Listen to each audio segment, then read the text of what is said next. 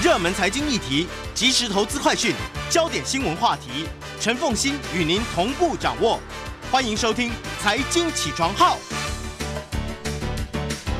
Hello，各位听众，各位听众，大家早！欢迎大家来到九八新闻台《财经起床号》节目现场，我是陈凤欣。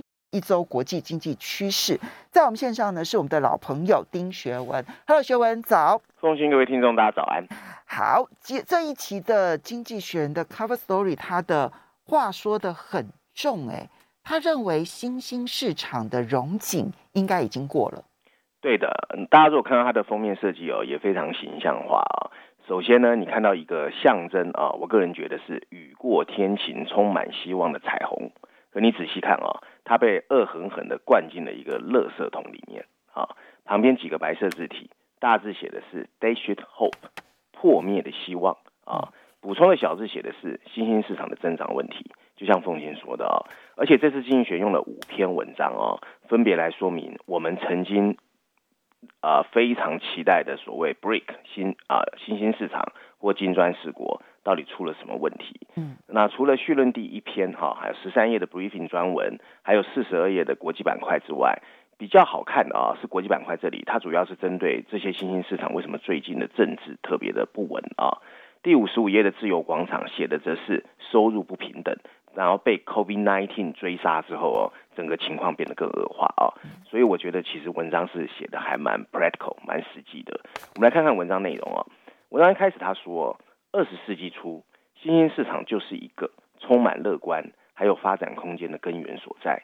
而当时的《经济学人》曾经写过一段话，就是我们这个时代最急迫的道德、政治和经济的问题，其实是第三世界的贫困。对的，当时的世界有着百分之二十八的人口生活在极端贫困之中，也就是说，他们每天的收入不到一点九美元。而居于其中的十七亿人口中，有十亿人是生活在印度和中国。嗯，不过短短的一年之后，当时 Goldman Sachs 的首席经济学家 Jim O'Neill 把两个国家，这两个国家哦，就中国和印度，加上了巴西和俄罗斯，统称为金砖四国 BRIC。尽管当时这四个国家它的 output 只占全世界的百分之八，但他认定这个份额会越来越多。不但投资人应该注意，连政策制定者也应该注意金砖四个国的变化。到了二零零三年。Goldman Sachs 的研究人员预测，二零二五年金砖四国的 GDP 会至少是 G6，所谓 G6 就是美国、英国、法国、德国、意大利、日本的一半。而到二零四零年，他们甚至预测金砖四国会取得领先，而一个截然不同的世界会到来。其中最引人注目的预测啊，就是这些金砖四国在发展之后，它会越走得越快，那甚至可能对这些所谓的成熟国家都没有办法跟它去相匹敌啊。但今天我们看到南非正因暴动而摇摇欲坠，哥伦比亚正被暴力的示威所制肘，突尼西亚面临着宪法的危机，大政府思维正在兴起。秘鲁刚刚选出了一名马克思主义的信仰者成为总统，紧随其后的可能是巴西、印度和墨西哥的执政者。这波动乱啊和威权主义的浪潮，部分反映的正是 COVID-19 疫情效应。它揭露了腐败的官僚体系和早已磨损的社会安全网，就像经济学人所阐述的，绝望和混乱催化了一个深层次的经济问题。这个经济问题就是，许多贫穷和中等收入的国家其实已经失去了赶上富裕国家的能力。经济学人曾经有一个叫 Excess Mortality Model 超额死亡率模型，这个模型显示啊。到今天为止，全世界已经有八百万到一千六百万人在这一次的疫情中死亡，中位数中间的中应该是一千四百万人。发展中国家对病毒的抵御能力很差，尤其是那些中低收入的国家，因为在那里啊，能够抵能够远程工作不多，而且很多当地的人口呢又老又胖。如果不把中国计算在内，非富裕国家占据了全世界人口的百分之六十八。不过，这一次疫情却让他们死亡了全球百分之八十七。在另外这些国家的十二岁以上人口只有百分之五目前接种完了两剂疫苗。除了人命的牺牲之外，由于靠纾困摆脱困境的可操作空间太小，新兴市场国家还留下了巨大的经济成本。所有新兴市场的 GDP 中期的预测啊，将比疫情爆发前低上百分之五。人们心中开始充满愤怒，以致即使在疫情期间上街抗议，其实是有风险的。不过，全球各地的暴力示威仍然比二零零八年以来的任何时期都更为普遍。像美国和英国这些富裕国家，时不时发生的政府无能和政治动荡，或许我们并不陌生。但由于失望而对新兴经济体严重打击的情况却不常发生。在两千年初期，这些国家热切谈判的是 catch up，向上追赶。他们认为，相对比较贫穷的国家可以通过吸收外国的科技，吸引制造业来投资，还有开放贸易政策，推动自己的国家繁荣发展。就像曾经的四小龙，华尔街甚至创造了 BRIC 这个词来吹捧巴西、俄罗斯、印度和中国。他们在当时被认为就是这个世界即将兴起的 super star 超级明星。有那么一段时间，他们中的相当比例看似真的有机会在全球独领风骚，甚至超越美国。人均 GDP 的 output 的产出哦的比例，从一九八零年代的百分之三十四上升到两千年代初的百分之八十二，而且相对的产生的效果是巨大的，因为新兴市场的贫困率确实下降了，跨国企业纷纷开始想方设法。想要离开乏味的西方世界，往东方来走。从地缘政治的角度来说，catch up 向上追赶的风潮，承诺给我们一个新的多边世界。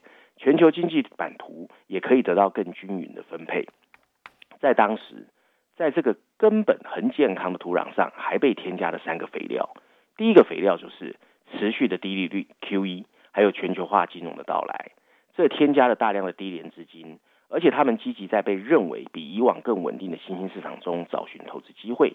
另一个原因是大宗商品价格的普遍上扬，这提振了许多发展中经济体的国家财富。第三个是贸易体系爆发式的增长。制造业出口是一条需要时间考验才能成型的一个 catch up 向上追赶之路。但随着生产制成的模板化以及全球供应链的进一步扩展，新兴市场经济体有成功通过控制分购体系。及低成本制造抓住了增长的机会。嗯，不过所有这些事情，今天看来，这个黄金时代已经结束了。在二零一零年代，二零一零年哈，就是十年后，能够继续追赶的国家比例下降到百分之五十九。确实，中国还是比较特别的，它颠覆了很多崩溃论者认为中国会倒的人。亚洲也出现了像越南、菲律宾和马来西亚这些低调而成功的范例。但巴西和俄罗斯确实让金砖四国破了功，拉丁美洲、中东和撒哈拉以南的非洲国家也越来越不可能追赶得上富裕的国家，即使是亚洲的新兴国家，也看起来有些欲振乏力。运道不佳啊，也起到了一定的作用。两千年初的大宗商品繁荣告终，还有金融危机后的全球贸易停滞不前，加上汇率动荡引发的动荡，随着各国认为快速增长的理所当然。越来越自满的情绪随之而来。嗯，在许多国家，教育和医疗保健这些本来的基本服务开始被忽视。更糟糕的是，一些严重的问题悬而未决，包括南非闲置的发电厂、印度的不良银行和俄罗斯的腐败。政客们不但没有好好的利用中央银行和法院这些独立机构，反而利用他们来进行各种摩拳私利。那接下来到底怎么办啊？一个风险。是随着美国利率的上升，有可能会引发新兴市场的经济危机。幸运的是，大多数新兴经济体不像以前那么脆弱了，因为他们采用了浮动汇率，并且对外币的债务没有那么依赖。长期的政治危机才是一个我们心里面最该担忧的事情。研究表明，过多的抗议活动会压制经济，从而导致进一步的社会不满，而且这种影响在新兴市场越来越明显。即使新兴经济体能够避免混乱。COVID-19 的遗留问题和日益加剧的保护主义，也很可能会使他们长期的增长放慢。他们中的许多在即将可能在二零二二年之前，仍旧保持疫苗接种不到的状态，而儿童的失学更将导致这些国家的长期竞争力进一步降低。贸易开放也会变得很困难。中国正在转向内缩，抛弃那些曾经让这个国家更加富裕的开放政策。如果这种情况持续下去，中国将永远不会像美国市场那样成为贫穷世界出口需求的巨大来源。西方日益增强的保护主义也会限制外国生产商的出口机会。无论如何，随着制造业劳动密集程度的降低，外国生产商的优势一降再降。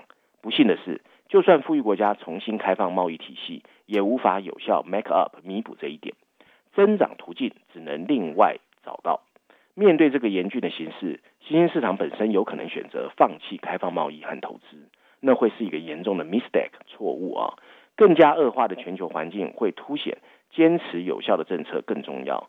土耳其提高利率导致的通货膨胀是灾难的，委内瑞拉对社会主义的追求是毁灭性的，印度对万事达卡吸引客户的行为限制更是弄巧成拙。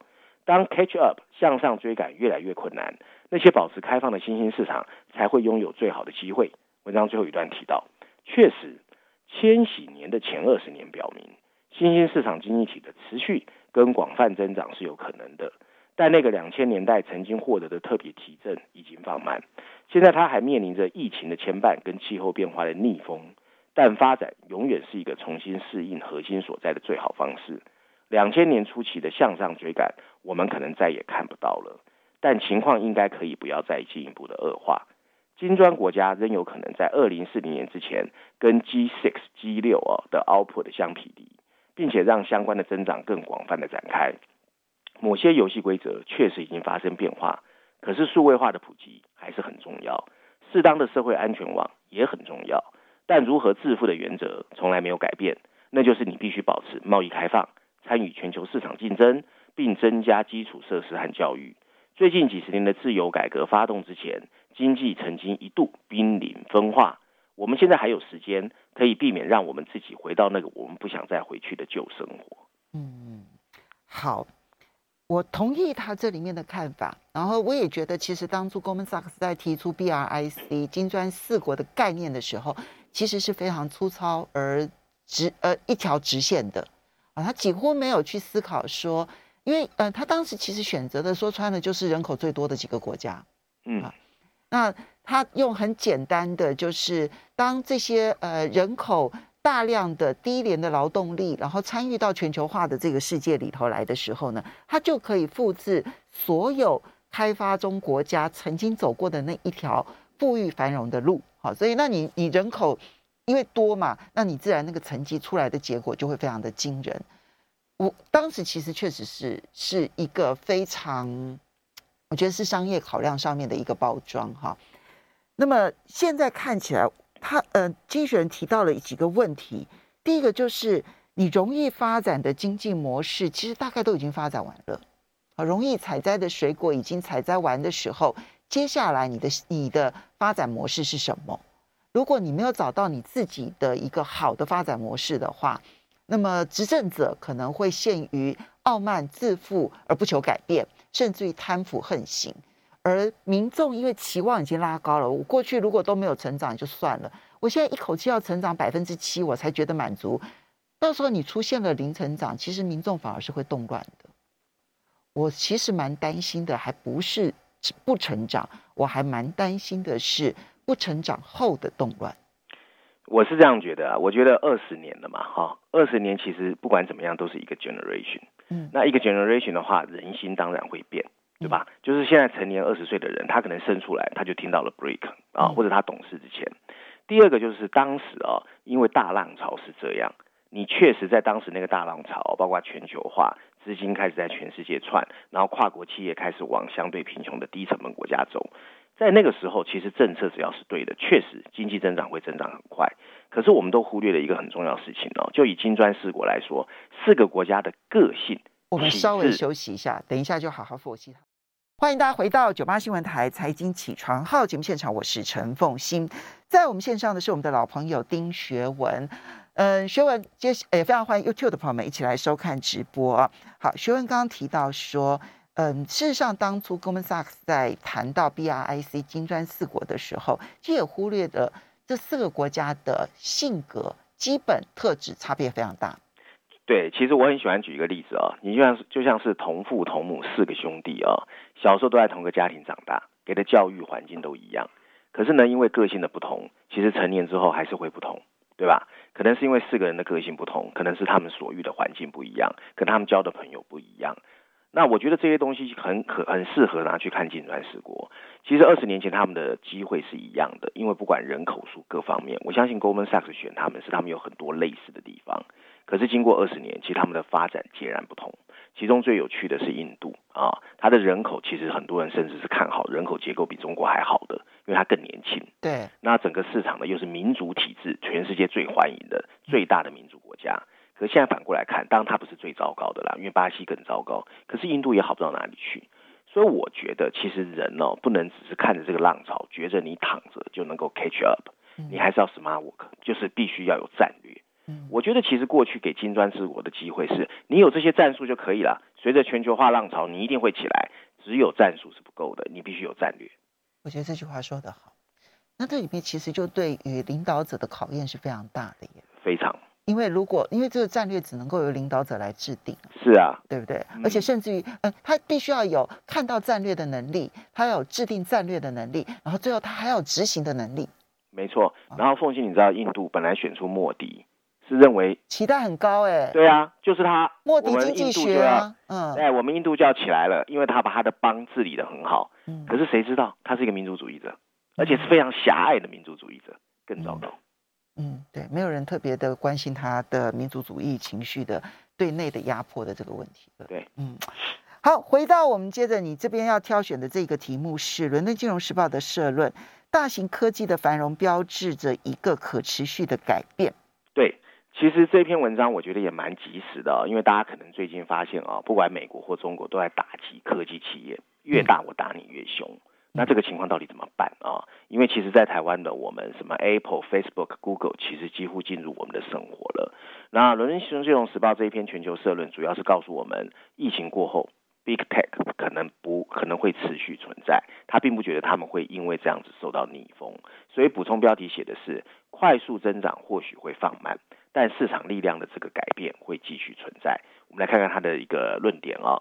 文章一开始他说，未来的历史学家在回头看二零二零年开始的疫情的时候，一定会用很大的篇幅来讨论 technology 科技这个名词的作用。如果 COVID-19 在十年前爆发，那么通过社会隔离来减缓它传播的能力，一定比现在差很多。因为当时的数位化或科技，并没有那么容易让我们能够在家工作、购物、学习、娱乐，还有所谓社交媒体啊。应对这些需求的增长，其实需要大型科技公司的 effort，就是努力跟付出。但本周我们确实看到他们正在收获的回报：Apple、Amazon、Alphabet、Microsoft，还有 Facebook。这五家全球最大的科技公司在 Q2 啊第二季度的税后利润合计高达七百五十亿美元，已经比一年前高出百分之九十，更比原来的预期高出了三成以上。他们的总收入增长了三分之一以上，达到三千三百二十亿美元，而 Amazon 稍微低于预期。可是如果把它年化成为它年收入的一点三兆美元，它已经跟西班牙的 GDP 差不多了。一系列其他产业的公司也在这一次经济复苏中表现非常好，但如果你认为在封锁期间表现出色的大型科技公司将被其他复苏后的企业赶上，那这个说法就会被证明是没有根据的。相反的，他们在疫情中的表现证明，他们将不是一个会消退的暂时激增，而是一个全球性向网上商品和服务转向的永久飞跃。消费者和企业行为的变化，其实已经在我们的世界根深蒂固。这个转变使得大型科技公司在过去一年颠覆了传统认为只有 startup 就是新创企业才能提供的那一种爆炸性的增长。这种把已经世界级的利润和收入加倍置于更接近增长股的增长现象，导致了他们的估值到了一个前所未有的高度。光在二零一八年。Apple 就成为全球第一家市值超过一兆美元的公司，现在这五家都超过了一兆，他们的总市值甚至达到了九兆美元。这种水平的增长实物，实物上是无法持续的。即使是科技巨头，也会在未来几个季度面临逆风，不管是因为更困难的增长，或者是晶片短缺的恶化。但大型科技公司的市场份额和实力的提升，则有可能会持续。到那个时候。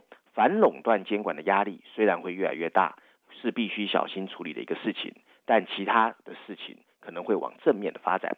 一个受欢迎而且成功的企业，不应该只是因为规模太大就被惩罚，由于几家公司的向消费者免费提供服务或者压低的价格，他们挑战了过往那种寻求价格上涨的传统消费者的伤害措施。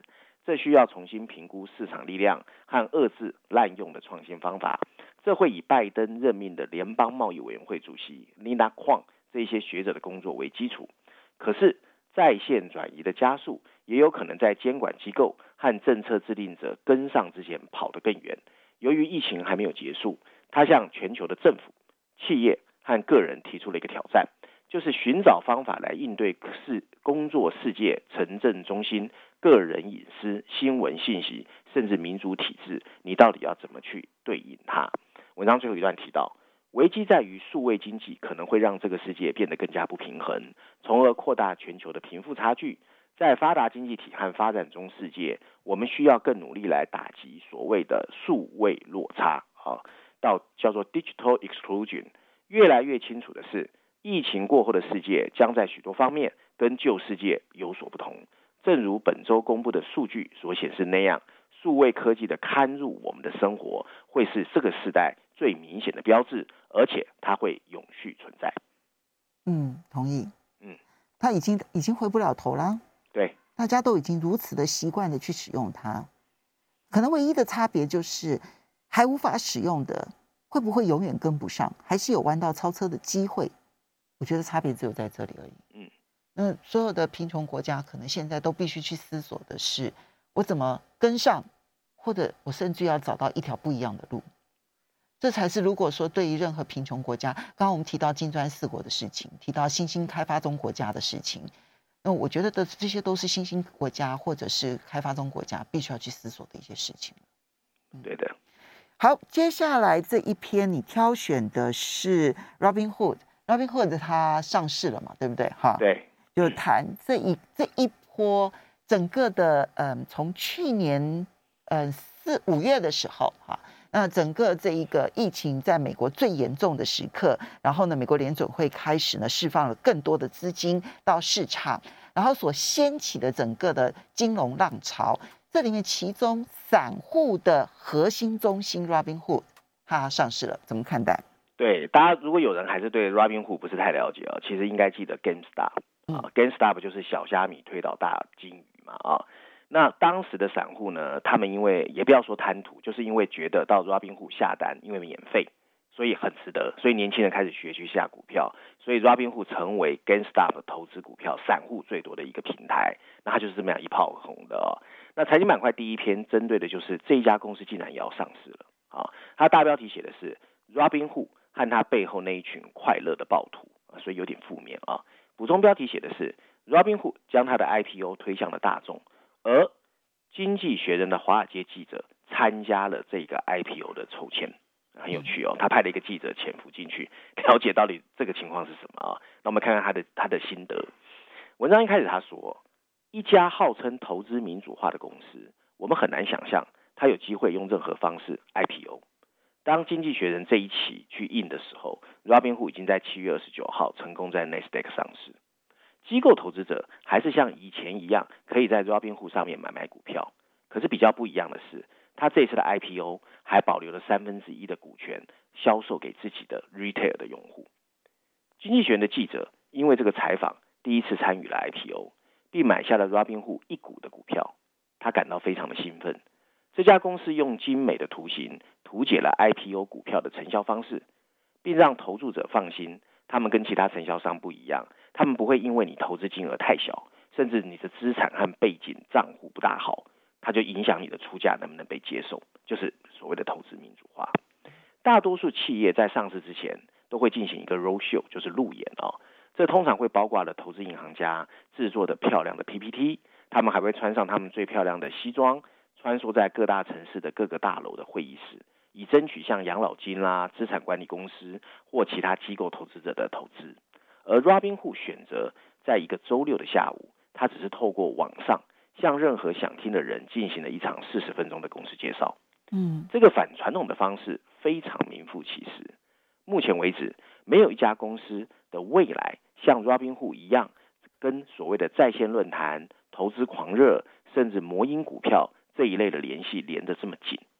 Robinhood 最后。会以三百二十亿美元估值上市。它的用户群呢、在疫情期间大规模的激增，它的前景很可能取决于零售狂热以及政府监管的出手方式来决定它的下一步。过去几十年啊、散户投资者总是自认为被忽视了，而且受到的服务不如机构投资者。富人可以直接参与股票的交易，但大多数人赚取的是固定收益的养老金，这让他们根本没有办法参与任何跟养老金投资组合计划相关的决策。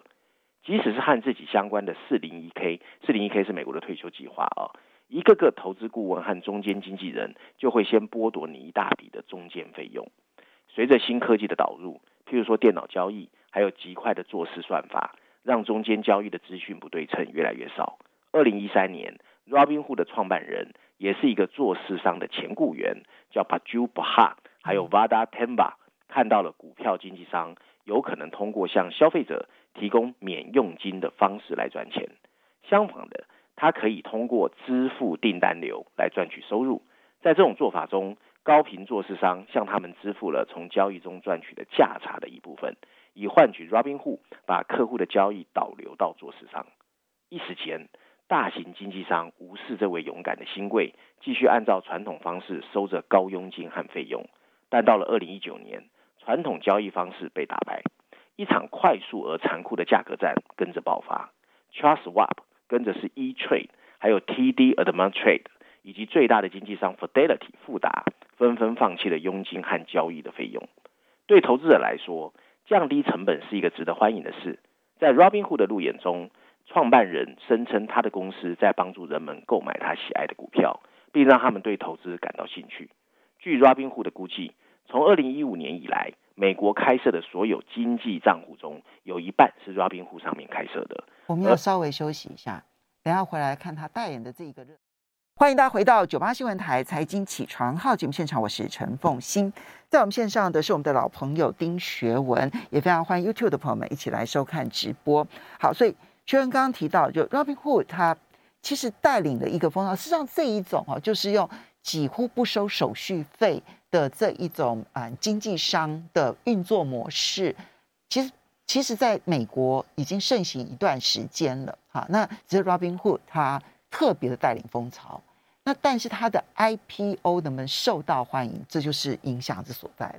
对这个中间过程哦，Robinhood 也曾经有一段时间对零售革命感到不安哦，因为今年的早些时候，因为政府的出手嘛，所以他曾经一路陷入困境哦，然后让这场革命达到巅峰，因为当时大家突然都认识这家公司了。那 Robinhood 的股价也从一月份的十七美元飙升到后来的四百五十美元，巨大的交易量都是来自散户。而且其中大部分是透过 Robinhood 去执行的，以至于 Robinhood 还曾经被政府暂停了 GameStop 的交易，因为它缺乏足够的资金来弥补用户两天后的清算跟交割哦。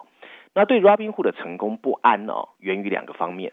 首先，第一个哦，当货物的价格下跌的时候，人们往往会做出更疯狂的事情。根据这个公司首次 IPO 的文件的数据。大约有百分之五十的用户每天都会他在在他的 APP 上看他自己的投资。不过大量的研究论文发现哦，人们的交易越多，他们的回报其实是越差的。就是你越关心每天股价变化，你通常赔钱的几率越大。另一个担忧就是 Robinhood 哦，把他的用户其实暴露在一个有风险的产品中，它的利润率对于股票交易这些普通业务来说是低的。但会随着客户越来越涉足风险更高、更复杂的市场，譬如说衍生性金融商品或购买加密加密货币哦。尽管期权和加密货币目前只占 Robinhood 监管的八百亿美元资产的百分之十七，但有一半以上的交易收入来自这些风险类别，因为它的退佣会更高。这些担忧哦，导致立法者开始质疑散户投资者是不是能够从 Robinhood 中获得任何收益。在 GameStop 的事情发生之后，创办人曾经被叫到国会，声称他的用户通过购买股票和投资赚取了超过三百五十亿美元的利润，而他们在 Robinhood 投入的资金超过三百五十亿美元。但来自康乃狄克州的国会议员，他前面也是一个银行家，叫 Jim Himers，对这个事情进行了评级。他说，三百五十亿美元是一个没有意义的数字，除非你能够把它转换为具体的回报率。只有这样才可以把它跟国债进行讨论，或是跟 S M P 五百进行比较。创办人立刻改口说，他的比较基础是和从来没做过投资的做比较，因为 Robinhood 很多的客户都是第一次开户。散户投资者对 Robinhood 的授权是不是存在，不仅仅是一个哲学问题，这也是 Robinhood 对任何投资者，无论是机构投资者还是散户投资者，都必须努力去说清楚的一个关键问题，因为它涉及潜在的风险和回报所在。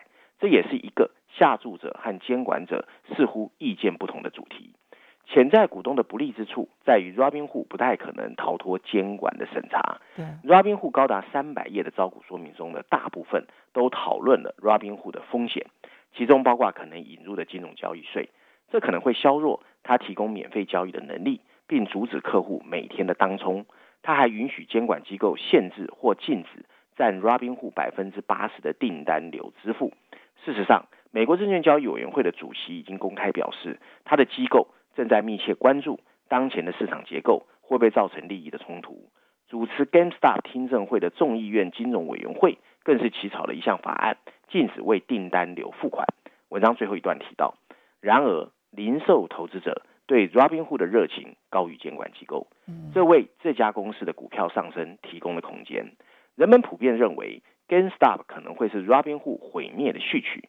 它最初的采用者可能会因为这个公司暂停 GameStop 交易和垃圾应用程序而感到被出卖，但很奇怪的是，这个公司的用户量告诉我们，一切宣传都是好的宣传。在二零二一年的上半年，Robinhood 新开户超过了一千万个，他的账户总数增加了百分之八十。如果说零售狂热有一个不变之处，那就是它充满不可预测性。这可能就是为什么《经济学院》的记者对他可以出价一股还分享 IPO 感到满意。所有在旁边看的人都会血脉喷张，你怎么会不激动？所以他并不质疑 Robinhood 的股价，他质疑的是他的运作商业获利模式，是让他的客户置于风险当中，而他的客户可能并不在乎，也并不清楚。对，其实其实我不知道凤欣感觉跟是不是跟我一样啊？我曾经。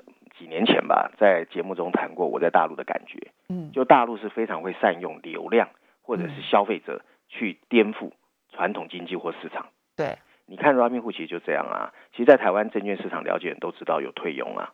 对，你的单很大的时候，其实证券商会退佣给你啊。是，其实 Robinhood 你怎么看它？它就是聚小成大，然后去跟大的做市商谈，我把流量导给你，那你赚的钱里面 commission 我不收啦，所以你的 capital 就 capital gain 价差要退给我一部分。